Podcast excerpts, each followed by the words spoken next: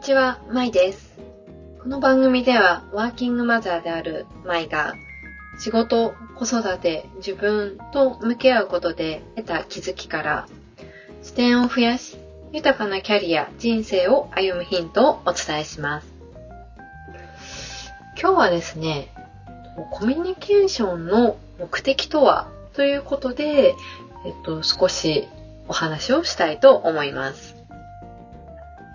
あなたはですね、何のためにコミュニケーションをしていますか？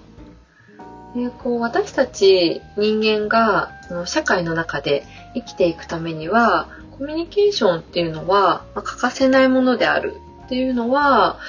えっと、よく言われていることだと思います。まあ、例えば仕事を進める上での職場内のコミュニケーションであったりとか子育てをする時の子供とのコミュニケーションであったりとかその中で親子の絆を深めたり相互理解に努めていくとか例えば新たなアイデアを生み出すためのこう対話であったりとか私たちがこう日常でコミュニケーションを扱う場面っていうのは数えきれないほどこうあると思っています。でそういった中でそのコミュニケーションをするその本質っていうのはこうどこにあるのかなっていうことをこう私なりにこう考えていることっていうのを今日はお伝えします。でこう私が考えるそのコミュニケーションの本質の、まあ、一つの側面だと思うんですけれども、これが全てっていうわけではないですけれども、その一つの中に、えっと、成長っていうのがあるかなというふうに思っています。そもそも人はこう成長している自分自身がこう前に進んでいるっていうことをこう実感するできることに喜びを感じるそういった側面があるんじゃないかなというふうに思います。でコミュニケーションっていうものを辞書でくくると人間がこう互いに意思、感情、思考を伝え合うことというふうに書かれているんですけれども、自分と他人との関係の中で伝え合うことだけではなくって、こう私は自分ともう一人の自分との関係の中で、どのようなそのコミュニケーションを取るかっていうことも非常に重要になってくるポイントだというふうに思っています。で成長するっていうことに関して言えば、こうまずこうやってみるっていうことが必要だというふうに思っています。学んでみる、行動してみるとか、そういうふうにやってみた結果、まあ、その結果を、その経験であったりをこう振り返って次に活かしていくっていうようなこと、そしてまたやってみる、行動してみるっていうそのサイクルがこう必要であるっていうふうに思っています。では、そのまずそのやってみようって思うためには、何が必要かっていうと、まあ、自分はできるという自分ならできるっていうその自己効力感みたいなものがこう少しでもこう前に進む勇気っていうのをこう与えてくれるっていうふうにえっ、ー、と、感じています。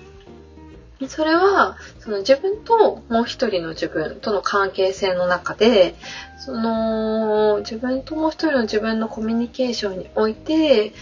と、ちょっと前にもお話ししたかもしれないんですけれども、例えば私がこうポッドキャストを配信しようとしていた時に、自分がもう一人の自分に対して、あなたならできるよって応援してくれる関係性なのか、それとも、あなたはきっとできないよまあ、無意識ながらも否定している関係性なのかということで、その後の自分の行動もどうやってポッドキャストを配信するか、まずは調べてみる。ということに行動を移せるのか、それとも、まあもうどうせできないと思って調べることすらこう諦めるのかっていうことがあの変わってくるというふうに思います。で、ね、当然その後者はそもそもやってみることをしないので、えっと、成長するチャンスっていうのも、まあ、逃してしまっているんじゃないかなっていうふうに感じています。そして、そのじゃあやってみるっていう意欲っていうのは、そのどこから出てくるかっていうと、その他人とのコミュニケーションの中で構築されている関係性ということからも、その影響を受けているということです。えっと、怒るを因数分解してみるというちょっと配信の回でも少しお話ししたんですけれども、心理的安全性、つまり自分が挑戦して、えっと、失敗したとしても相手から尊重されるっていうふうにこう確信があれば失敗が怖くなくなる。そうすればたくさん経験することや挑戦することができる。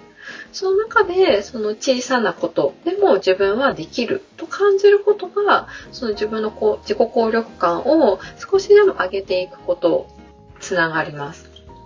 その自己効力感が上がったってことが、また経験とか挑戦を引き出して、結果的には成長している、前に進んでいると感じることができる。それが、その人にとっての、こう、喜びであったり、嬉しさっていうものにもつながっていくというふうに思っています。なので、私たちがこう普段行っている、話すとか聞くとか、こう些細なそのコミュニケーションの積み重ねが、その相手の成長にも、実はそのつながっているっていうようなことも考えられるんですけれども、逆に言えば、その相手のその成長の阻害要因にその自分自身がなっているっていう可能性もこう十分にあり得るのではないかなっていうふうに私は思っています。その中で、私が大好きな話の一つに、ちょっとトマトの木の話があって、それを少しこうお伝えしたいんですけれども、これは、えっと、1985年の筑波科学万博でその展示されていたもので、その一つの苗から約1万3000個のトマトの実がなったっていうトマトの木があったっていうお話です。で、えっと、普通に考えて、一つの苗ですよ。一つの苗から1万3000個のトマトの実がなるっていうのは、私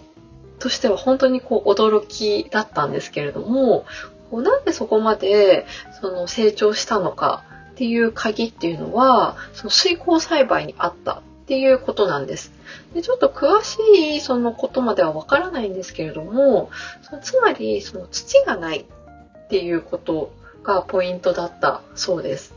だからその意外にも植物の成長で必要なのが土だっていうふうに言われていました言われていると思うんですけれども、その土が、その植物がその根を伸ばしていく上で、物理的な障害要因になるっていうことが可能性としてあるというわけです。なんで、その土を取り除くことで、その根が無限に広がっていって、まあ、その結果実もたくさんなるというような、そんなお話なんです。で、これをこう人間に当てはめてみると、私たちっていうのは、まあ、自分に対しても、相手に対しても、無意識に成長の阻害要因になっていないかっていうことを、あの、まあ、自分へのメッセージも込めて意識する必要があるなというふうに思っています。で社会の中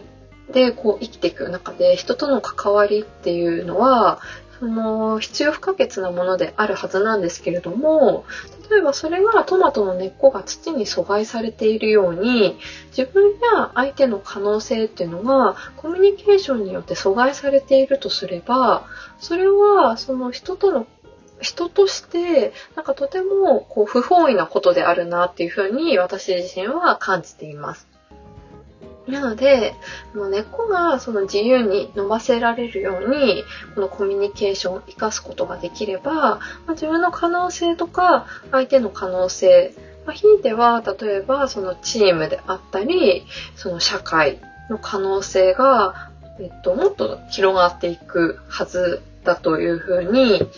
思います。でそれは、まあ、職場でもそうだし、家庭環家庭の中での子育てっていう場面でもそうだし、家族や友達、地域との関わりでもそうなんですけれども、日常にこう溢れている小さな小さなコミュニケーションの積み重ねっていうのは、その、やがて、その、とてもその自由に根を伸ばせられていれば大きな木になるし、その筑波万博であったトマトのようにたくさんの実をつけると。いうことが、えっと、その次の世代にもこう繋がっていくっていう風に感じて、今日はそのコミュニケーションの本質の一つっていうのは、その成長にあるなっていうことをお伝えさせていただきました。私自身もその日々の、まあ、家族、娘やその職場、上司、同僚、後輩とのコミュニケーションをこのよりあの自分ももちろんですけれどもその全体的なこのプラス相乗効果としてえっとまあ、つなげていけるように、こう日々、あの意識をしていきたいなっていうふうに自分にこうメッセージともして、今日はお話を終えたいと思います。ツイッターやブログもやっておりますので、ぜひそちらからご感想やご質問などをお待ちしております。それでは本日も最後までお聴きいただきまして本当にありがとうございました。